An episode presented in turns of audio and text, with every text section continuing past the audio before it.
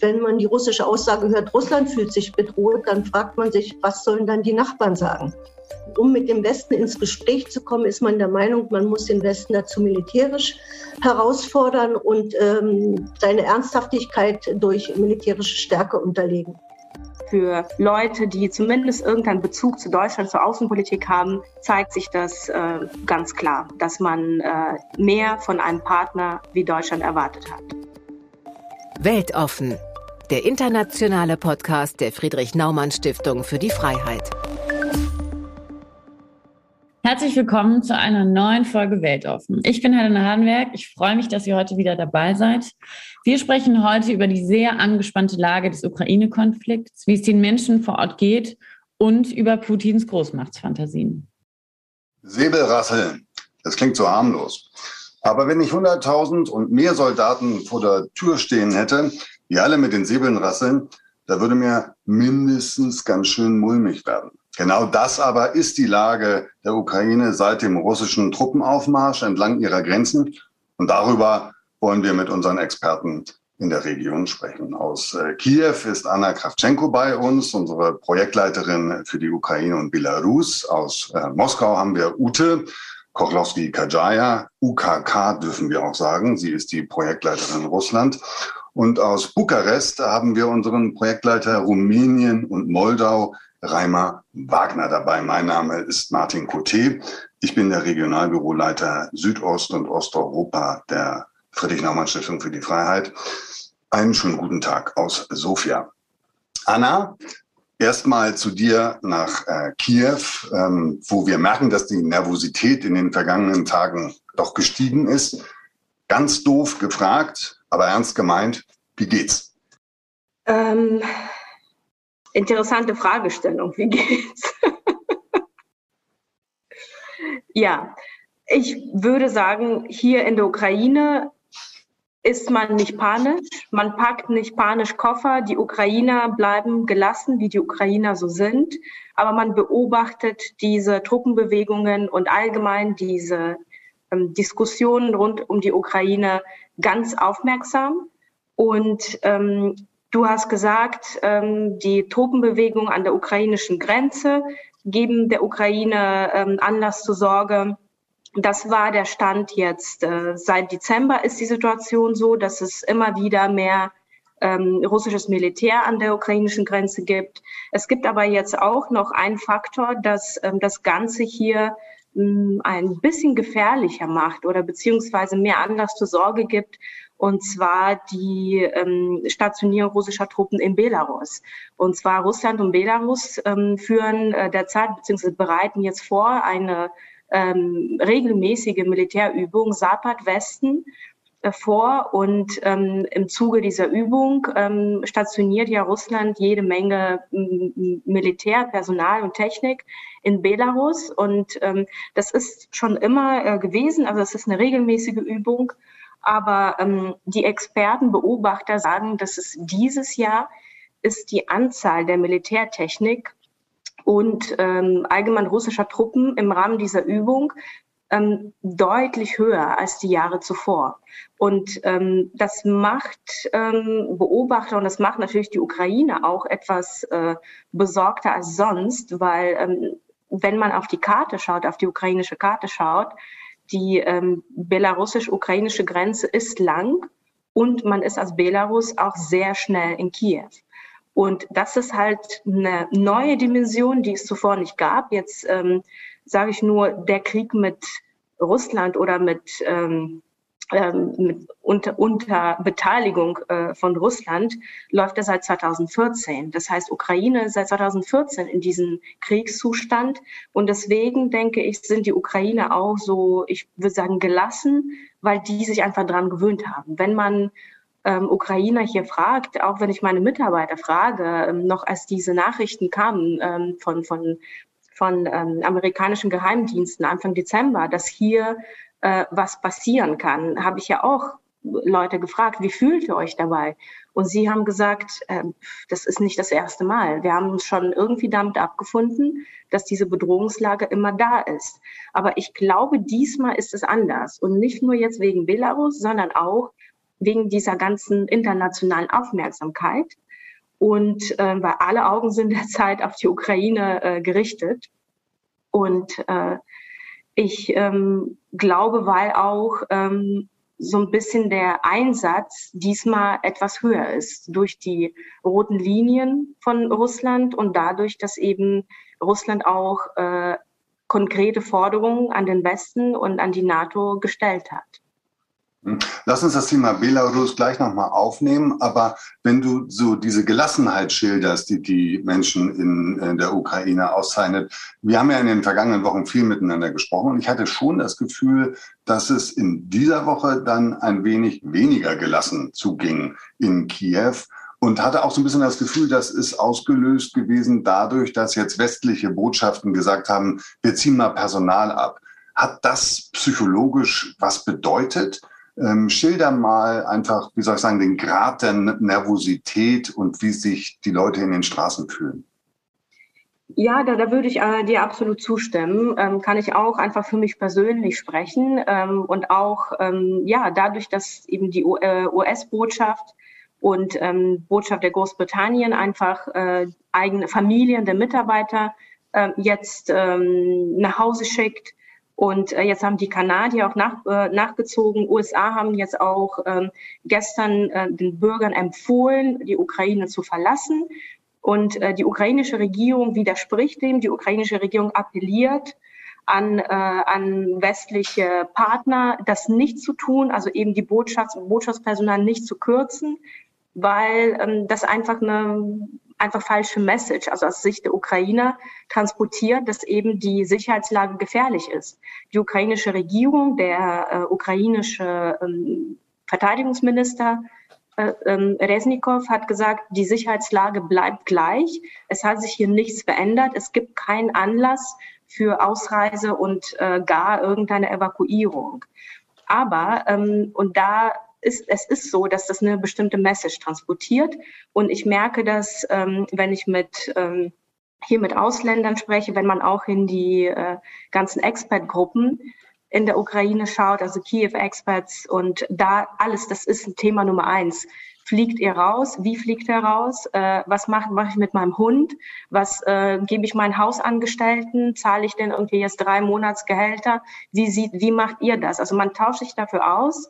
Und aber da sehe ich auch so ein bisschen ähm, geteilte Lager. Die einen sagen, ach kommt schon, das ist, das ist schon das zehnte Mal in den letzten acht Jahren, wo sowas passiert. Entspannt euch. Der Rest sagt, nein, das ist anders, ich will raus. Und ähm, also ich pack meinen Koffer noch nicht, aber natürlich macht man sich hier mit Familie äh, auch Gedanken, äh, was macht man, wenn was passiert. Und äh, wir haben ja auch als Stiftung Verantwortung für unsere Mitarbeiter und da macht man sich schon Gedanken. Aber ähm, wenn man auch mit Ukrainern spricht und sagt, habt ihr einen Plan, was macht ihr? Äh, höre ich auch wieder die Antwort, es wird schon nichts passieren. Es gibt eine Umfrage. Ich hatte heute Morgen in der Zeitung gelesen, dass nur 33 Prozent der Ukrainer äh, glaubt daran, dass es eine russische Invasion gibt. Okay, und wenn wir uns jetzt mal diese ähm, ähm, Botschaftern der Botschaften der westlichen, hier besonders vielleicht der amerikanischen, auch der britischen, angucken. Das ist eine technische Anweisung. Also die Familienmitglieder der Diplomaten ähm, sollen das Land verlassen. Aber es ist natürlich auch eine eminent politische Message, muss man sich darüber im Klaren sein. Glaubst du, das ist, wie soll ich sagen, bewusst Teil der psychologischen Kriegführung in einer solchen Situation gewesen?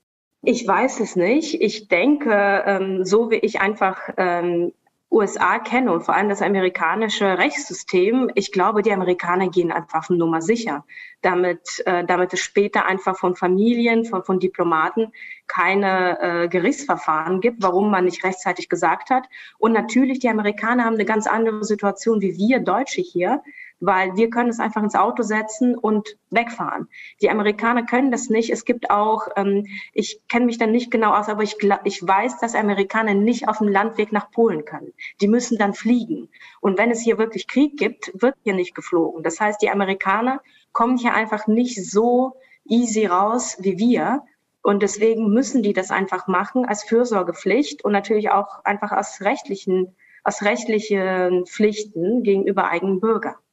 Aber ja, und das ist genau warum, ähm, warum ukrainische Regierung sagt, hört bitte damit auf, weil das diese Message transportiert, es ist hier gefährlich. Was sagt eigentlich in dem Zusammenhang die deutsche Botschaft?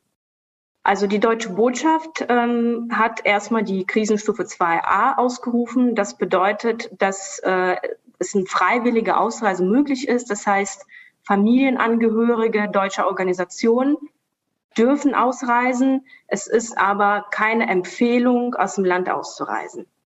Okay, das ist halt dann doch eine andere Position als die, die die ähm, Amerikaner da vorgegeben haben.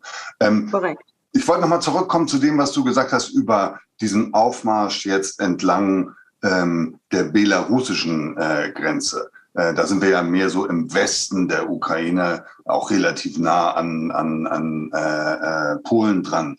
Ähm, Belarus, Lukaschenko, spielt das auch ähm, eine Rolle bei den Besorgnissen ähm, ähm, in der Ukraine, dass man es da eben mit einem äh, Präsidenten zu tun hat, von dem man weiß, ähm, dass er weniger kontrolliert ist als andere Leute?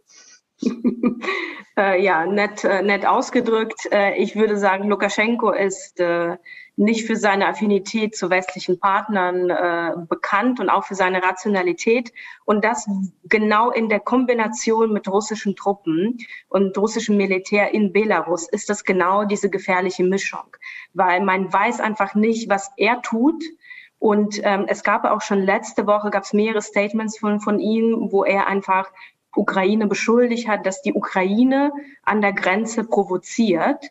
Ähm, die Ukrainer verneinen das.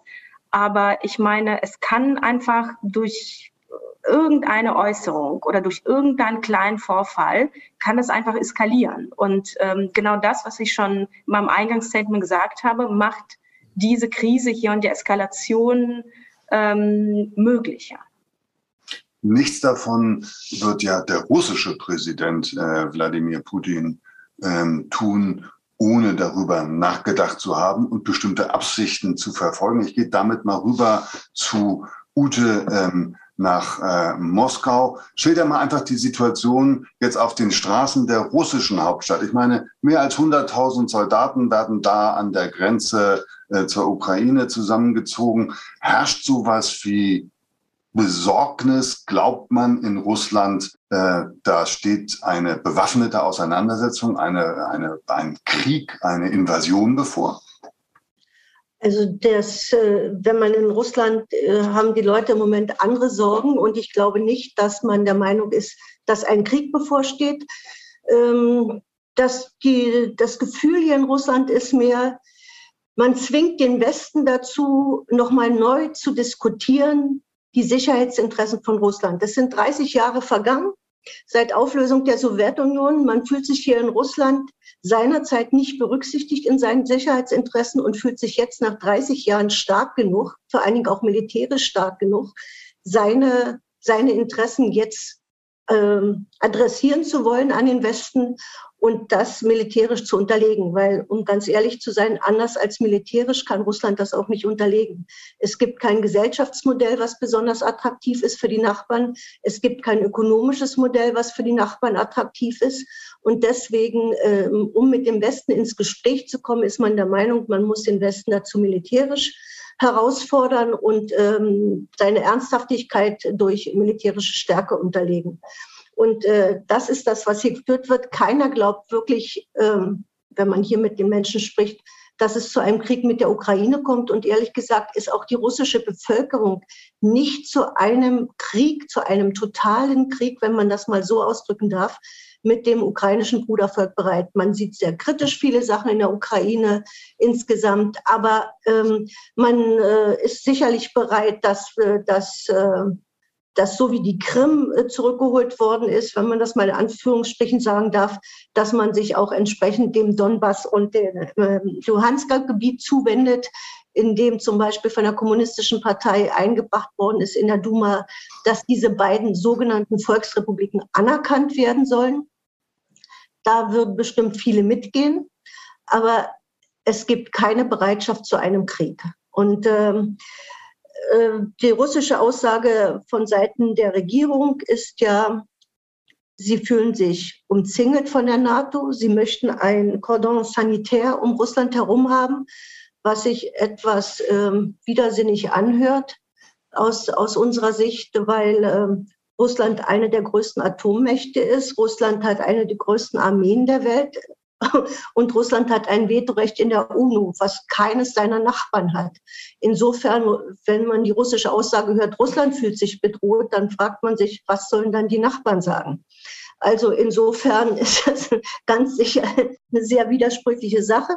Äh, deswegen, ich glaube, dass, äh, dass es wesentlich eine Drohgebärde ist, die allerdings, allerdings kann man das nicht ausschließen. Wir haben hier eine ziemlich ruhige Situation, aber um ganz ehrlich zu sein, diese Situation hatten wir auch 2014.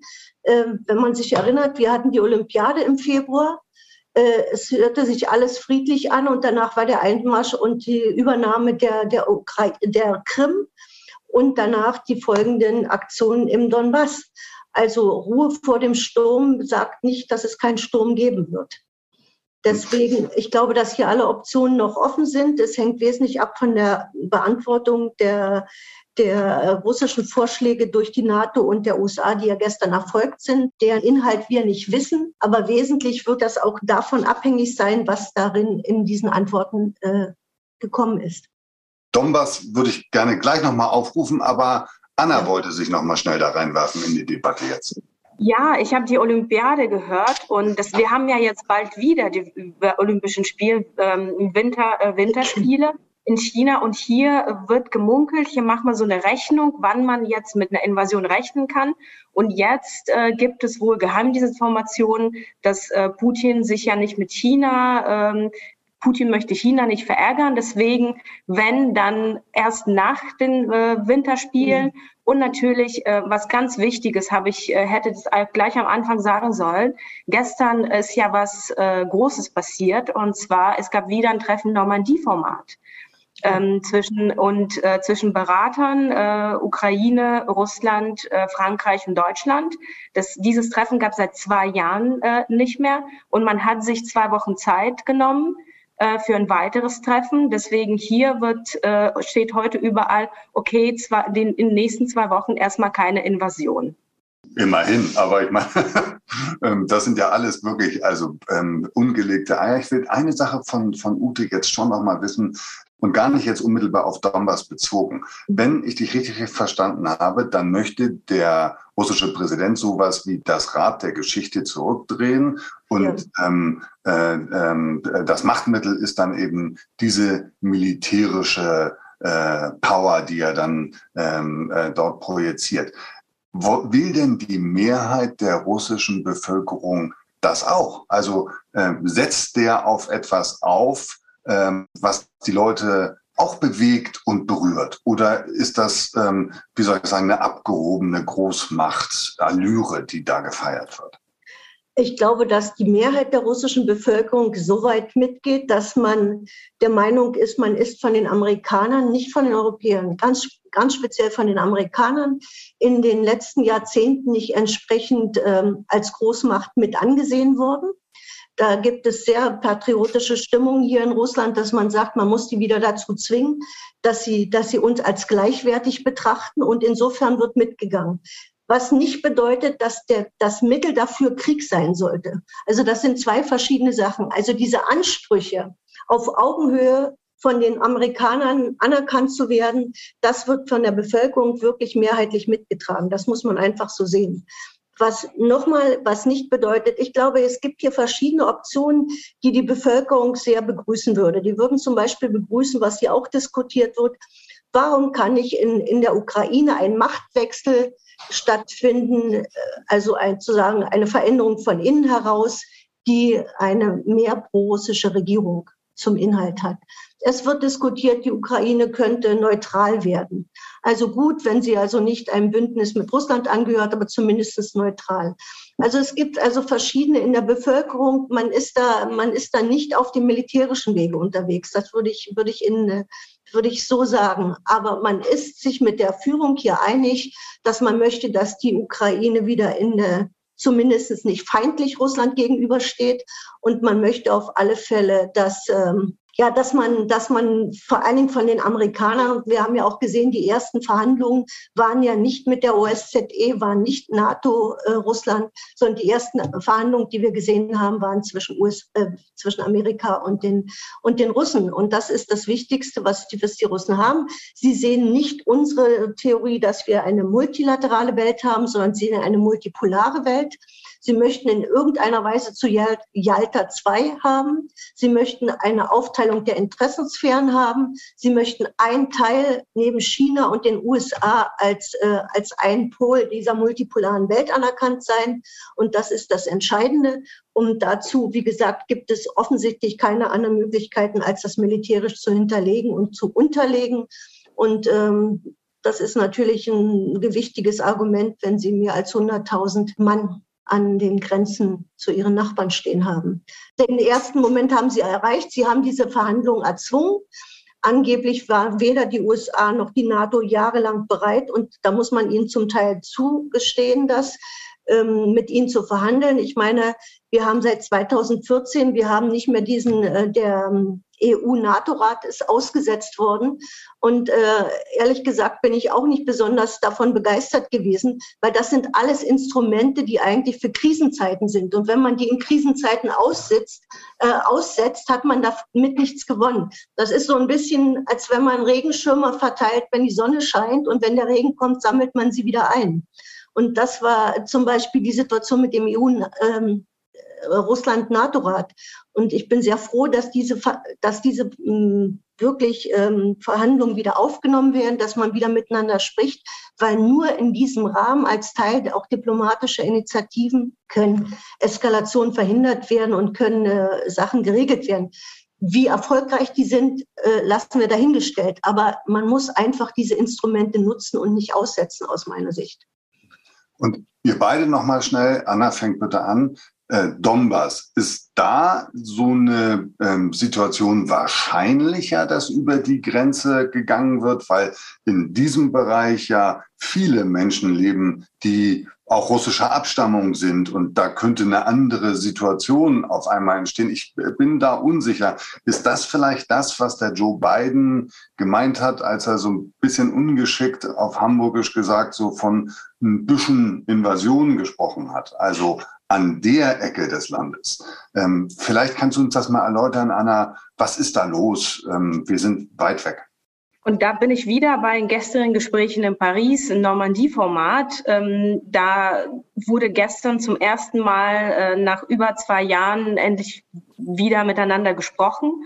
Und ähm, die Gespräche liefen sieben Stunden, zumindest laut Berichten, auch laut Statement äh, der Ukraine. Also von ukrainischer Seite war der Leiter der Präsidialadministration Jermak ähm, da ähm, anwesend.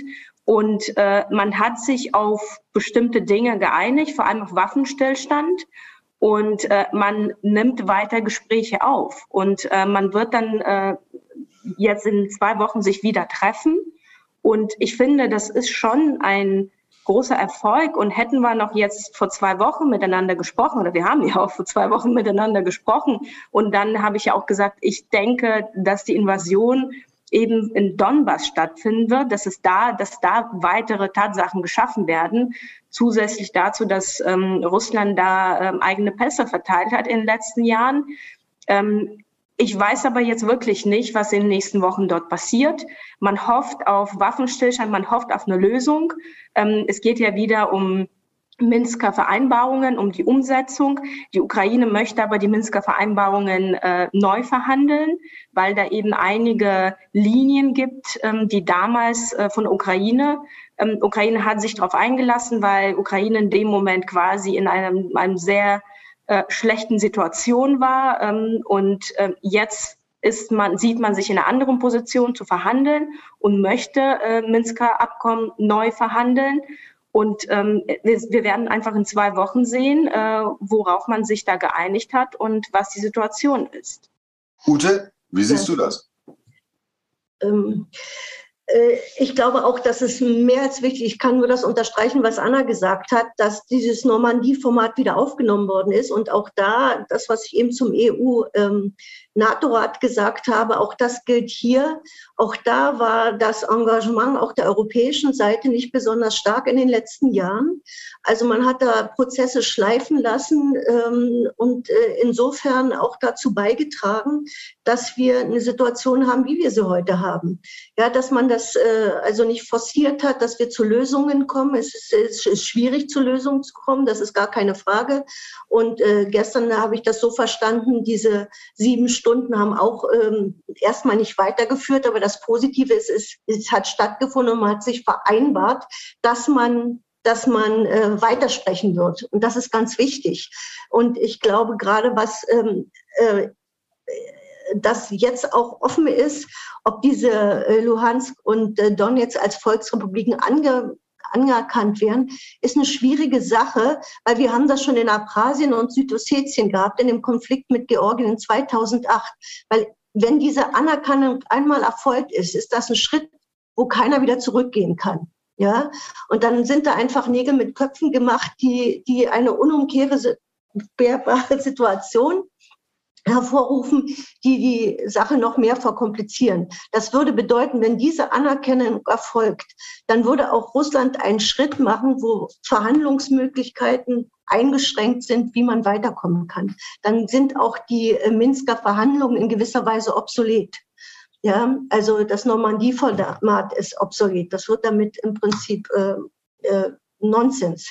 Hm. Also das sind Fragen, die wirklich außerordentlich kompliziert sind. Insofern äh, hängt vieles davon ab, wie die russische Seite hier reagiert. Ähm, ob wir wirklich die Möglichkeit haben, weiter zu verhandeln oder ob Nägel mit Köpfen gemacht werden von russischer Seite. Ähm, das bleibt abzuwarten. Die Duma wird das nächste Woche besprechen. Ähm, insofern sind wir ein bisschen der Zeit voraus. Wir, wir wissen es nicht, wie das ausgeht.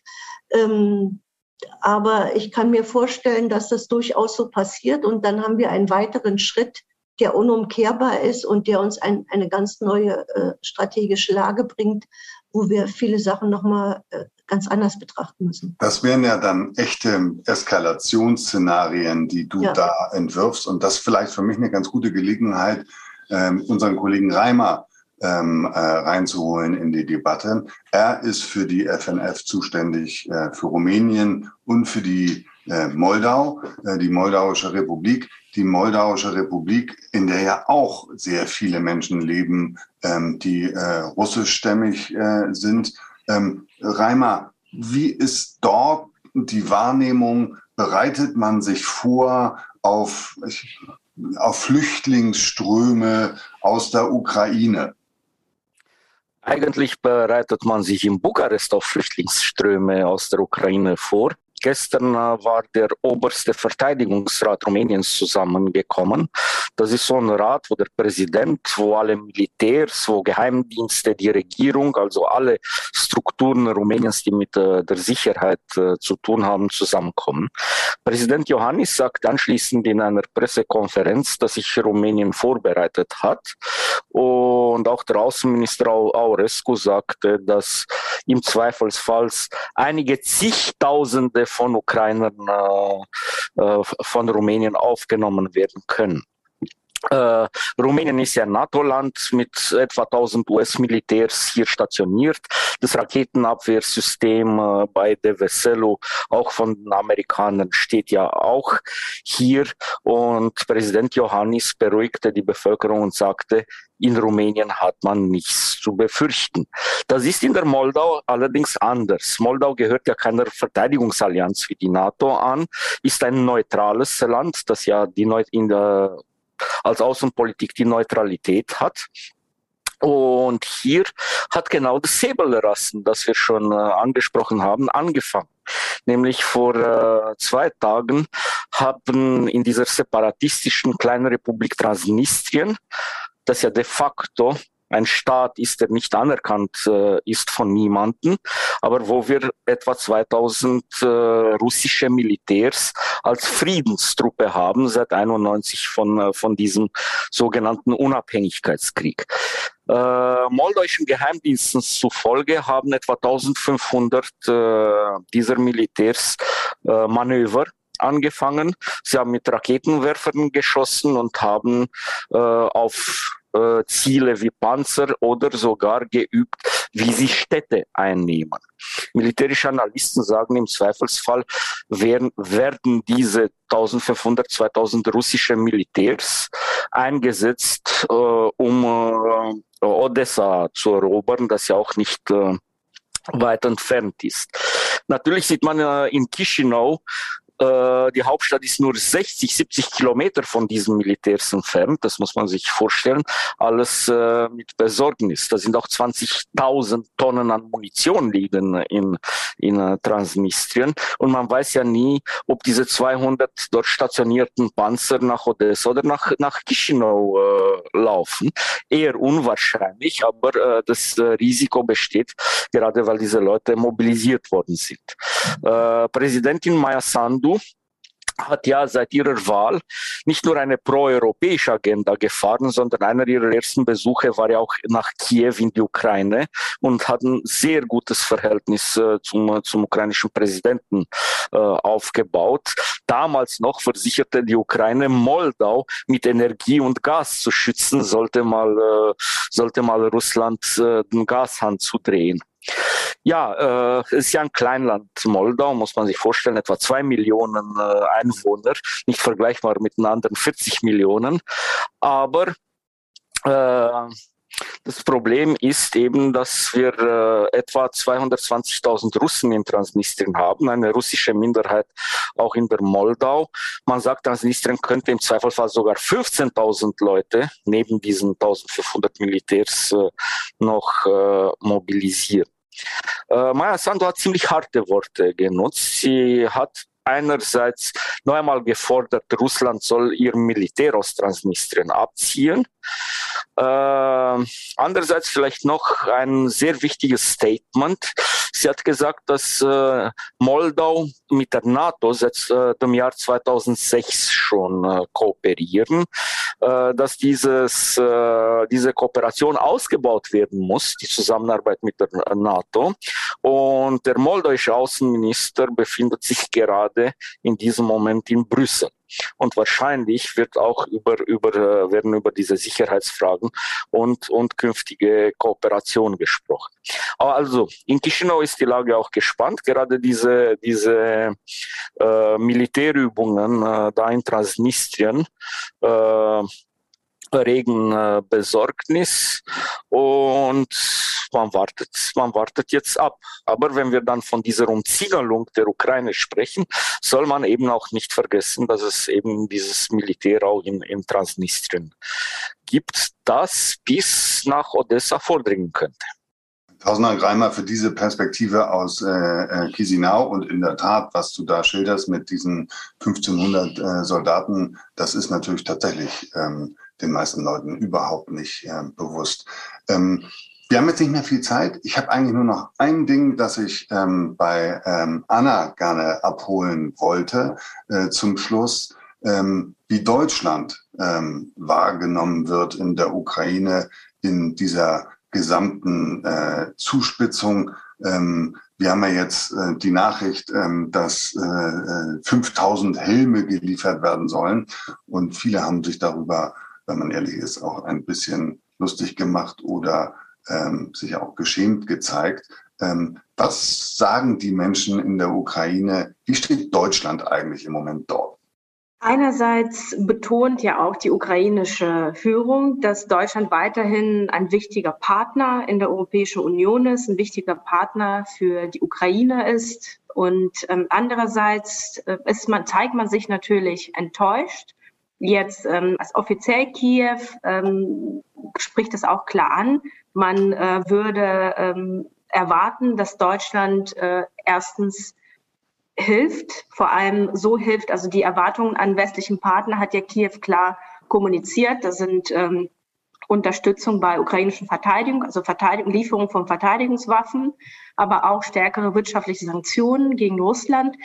Und natürlich, das beinhaltet auch die Nicht-Inbetriebnahme von Nord Stream 2. Und bei diesen Punkten hat Deutschland jetzt die Ukraine enttäuscht. Und die ukrainische Regierung spricht das klar an, aber auch die Bevölkerung und äh, vor allem die Zivilgesellschaft ähm, ist auch enttäuscht. Es gab hier am Montag ein Editorial in einer der Hauptzeitungen, ähm, ukrainischen Hauptzeitungen, Ukrainska Pravda, wo die quasi so ein ähm, Danke Deutschlands war nett mit euch, aber ähm, es scheint, dass wir getrennte Wege gehen. Und ähm, ich glaube, das ist so, so eine Grundstimmung hier, ähm, zumindest, ich würde jetzt nicht für die ganze Bevölkerung sprechen, aber für Leute, die zumindest irgendeinen Bezug zu Deutschland, zur Außenpolitik haben, zeigt sich das äh, ganz klar, dass man äh, mehr von einem Partner wie Deutschland erwartet hat. Tausend Dank, Anna, für ähm, diese Perspektive. Tausend Dank euch allen. Anna Kravchenko war das aus äh, Kiew, Ute Kochlowski-Kajaya aus Moskau und der Reimer Wagner sitzt in Bukarest. Ähm, das, äh, meine äh, äh, sehr verehrten Damen und Herren, war Weltoffen, der internationale Podcast der Friedrich-Naumann-Stiftung für die Freiheit. Aus Sofia verabschiedet sich äh, Martin Coté auf Wiederhören. Wenn Sie es interessant fanden, reden Sie weiter drüber und schalten sich auch auf bei freiheit.org. Vieles liegt auch schriftlich vor. Tschüssing.